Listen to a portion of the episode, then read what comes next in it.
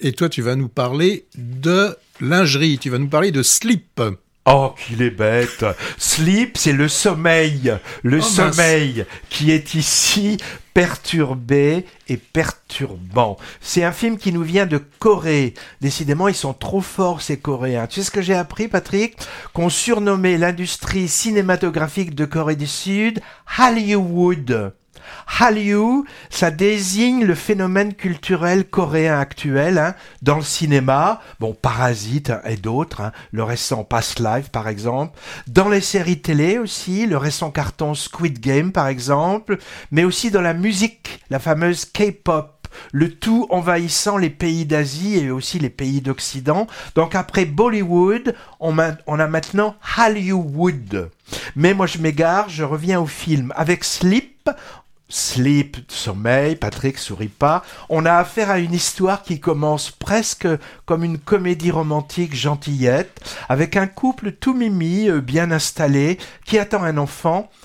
Et puis les choses vont se gâter, et la tension et la parano vont monter de plus en plus sans se relâcher, dans un crescendo horrifique jusqu'au climax final. Et tout ça pourquoi? Ben parce que le papa a le sommeil perturbé, il est somnambule et son comportement nocturne va être de plus en plus inquiétant. Je n'en dis pas plus. Euh, si, j'ai trouvé la fin ouverte intéressante car elle est interprétable de, de deux manières. Donc histoire plutôt minimaliste hein, finalement, comme le décor d'ailleurs. Hein. Tout se joue pratiquement dans un appartement de 50 mètres carrés et en plus avec très peu de personnages mais la mise en scène est très inventive, pleine d'idées, de rythmes et de surprises. C'est en tout cas largement au-dessus des films horrifiques ciblés ados qui pullulent sur les écrans. Bon alors bien sûr, hein, on, peut y voir aussi... Euh, un ou des sous-textes plus riches qu'une simple histoire pour faire peur gratuitement. Par exemple, une métaphore sur le grand changement psychologique qu'implique l'arrivée d'un enfant, au sein d'un couple. Et puis on a aussi quelque chose d'intéressant qui est abordé avec le conflit entre croyance et science. Il y a un aspect purement médical, thérapeutique, qui est très pédagogique d'une part. Et puis par ailleurs, on a une séance d'exorcisme assez inquiétante et drôle en même temps. Désamorce parfois la tension, ce qui donne, moi je trouve, un, cocktail assez étonnant.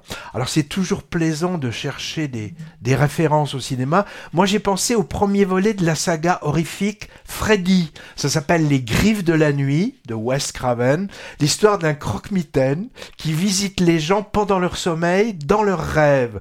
Donc il faut lutter pour pas dormir. Moi c'était un des films les plus flippants que j'ai jamais vu. Hein.